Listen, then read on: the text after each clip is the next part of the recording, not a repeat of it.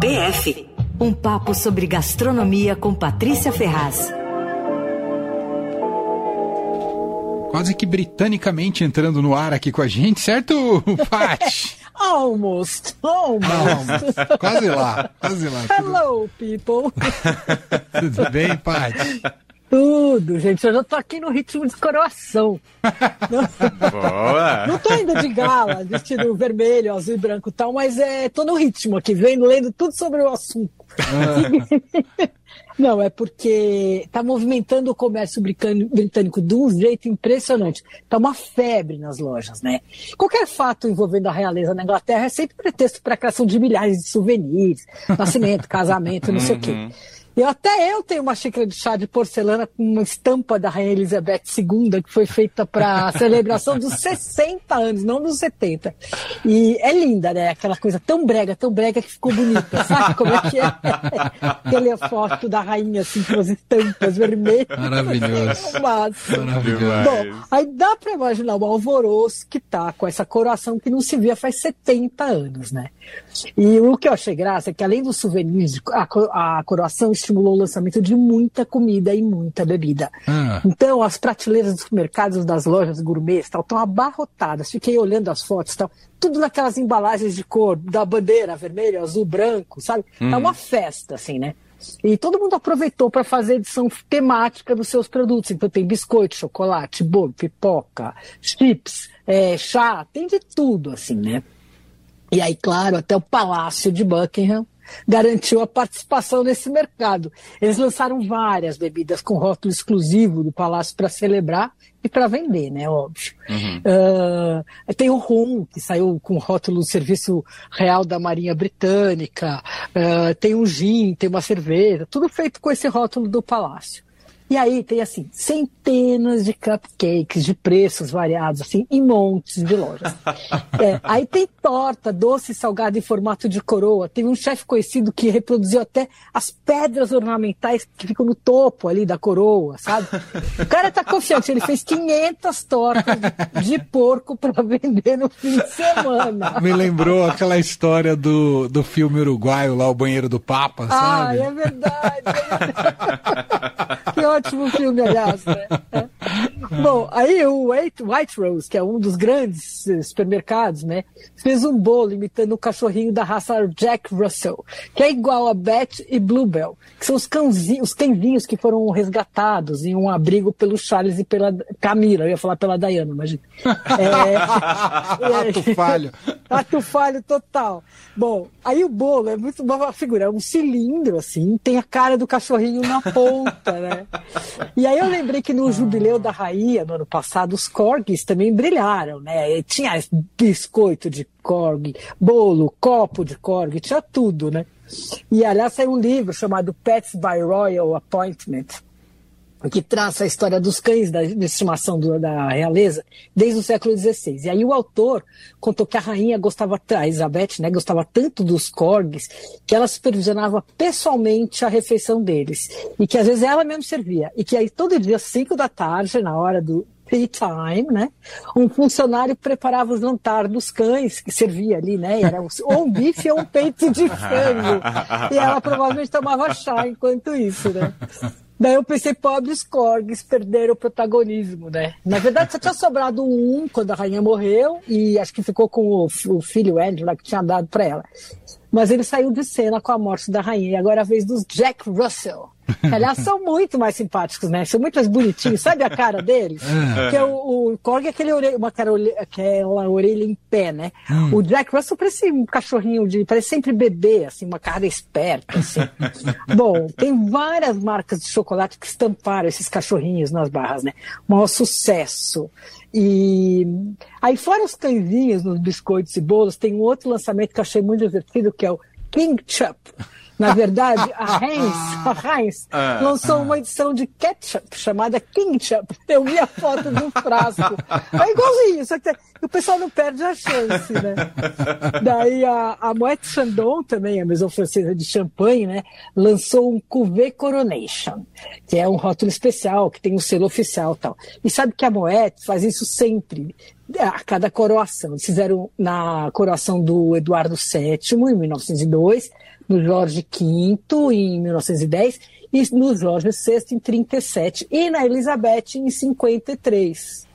E se ainda existe uma, alguma garrafa dessas, é assim, relíquia, É, né? total, Tesouro. é, total. É. Pra nunca abrir, porque a bebida já foi a tempo, mas, né, porque champanhe tem que ter frescor. Mas imagina, deve ter sobrado. Eles mesmos devem ter lá na coleção deles e deve ser super interessante olhar, né? Uhum. E agora esse cover do Charles está no ponto, borbulhante, fresquinho, tal, para quem puder desembolsar 680 reais pela garrafa.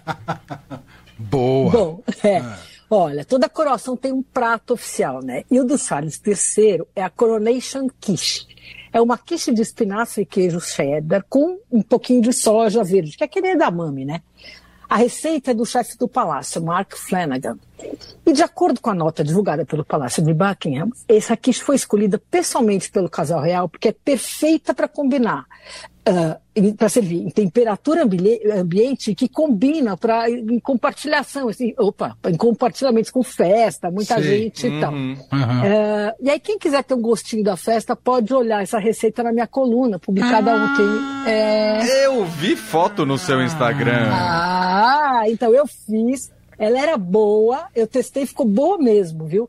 Tudo bem que eu usei, um, eu, eu achei um cheddar inglês baratinho, que estava numa oferta ali, comprei, fiz com cheddar inglês. Então faz diferença, né? O queijo, se você usar um queijo de qualidade. Ah, total. Mas ficou muito bom. Agora, embora seja a receita oficial da coroação, dificilmente essa quiche vai entrar no cardápio do banquete, que aliás não foi divulgado ainda, né?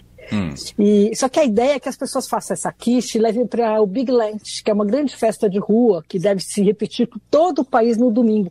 Teve uma parecida no Jubileu da Rainha, não sei se vocês Lembro. lembram, né? O pessoal chamam- meio fazendo um piquenique ali, né? É, eles montam aquelas mesas coletivas gigantes Isso. agora. Agora é o seguinte, para não dizer que é tudo alegria, essa quiche causou bastante polêmica. Primeiro, implicaram porque é uma receita francesa.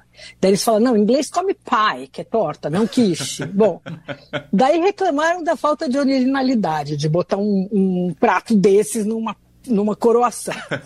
Depois acharam que era falta de sensibilidade indicar um prato que leva ovo, um dos produtos que está com abastecimento irregular no país por causa da gripe aviária.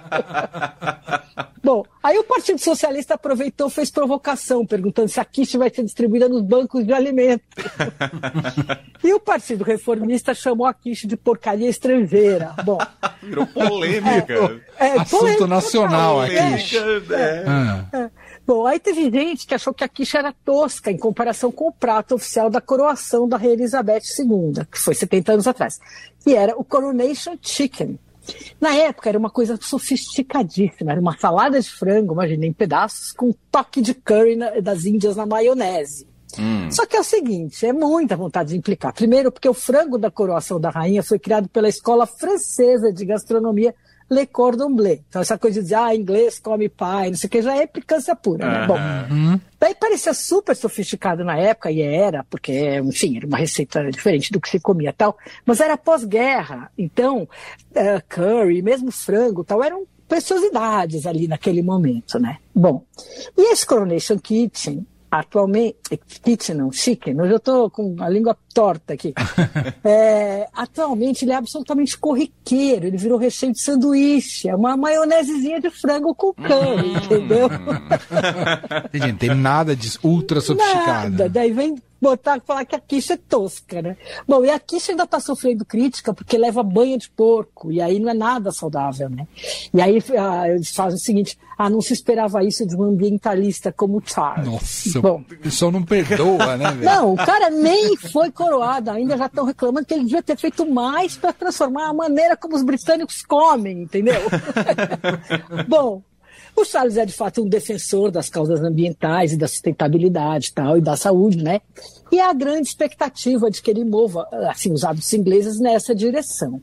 É, ele, alguns anos, mandou plantar uma horta orgânica em Highgrove House, lá que é onde ele mora, e ele só come vegetais cultivados ali, mas desde cogumelo, é, todas as coisas de alface, todas as verduras tal, as frutas, vêm dali.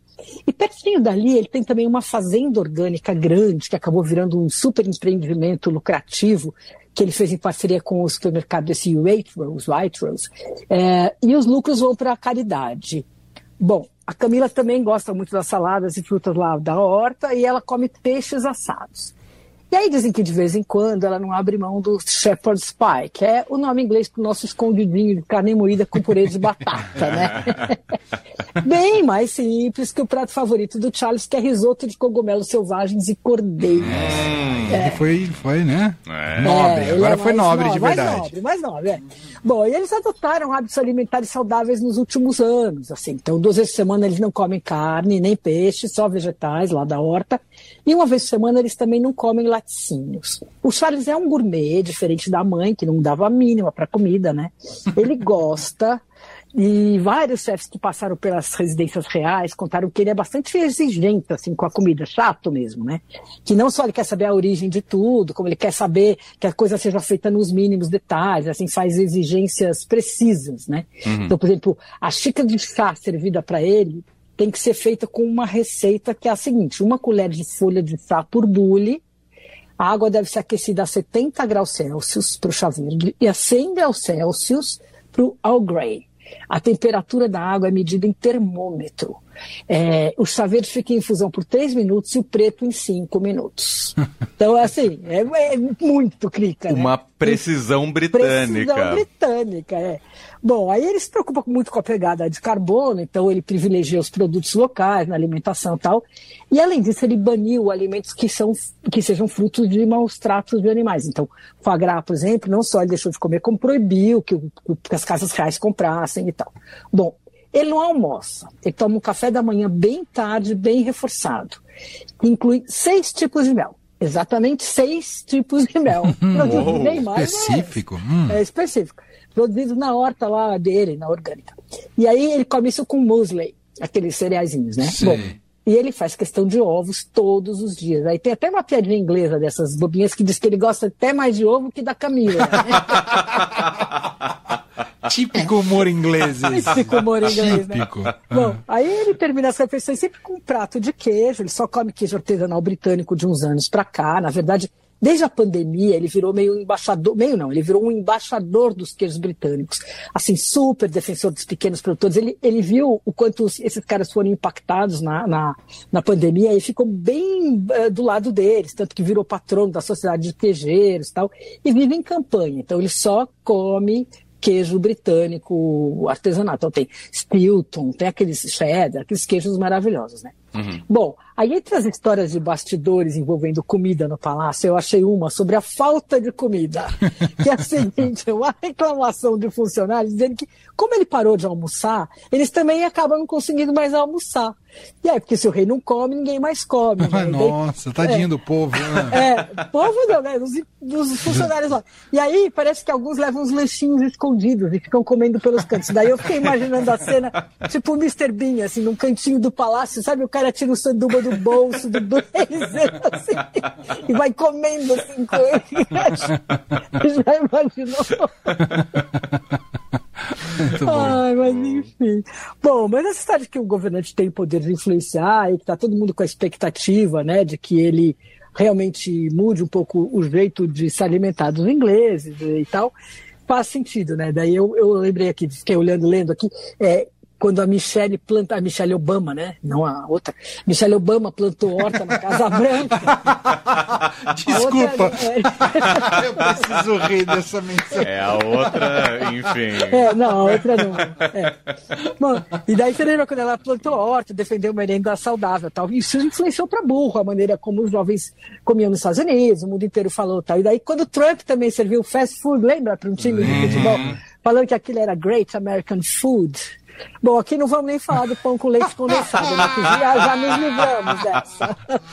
Nossa gastronomia melhorou. Uh, mas você sabe que numa entrevista recente, o Jamie Oliver, que é aquele chefe celebridade, né? Uhum. Ele apostou seriamente no Charles. Ele, ele fez um trabalho super importante para deixar a merenda das escolas inglesas mais saudável. Ele fez um trabalho bem bacana e ele vive fazendo esse tipo de coisa.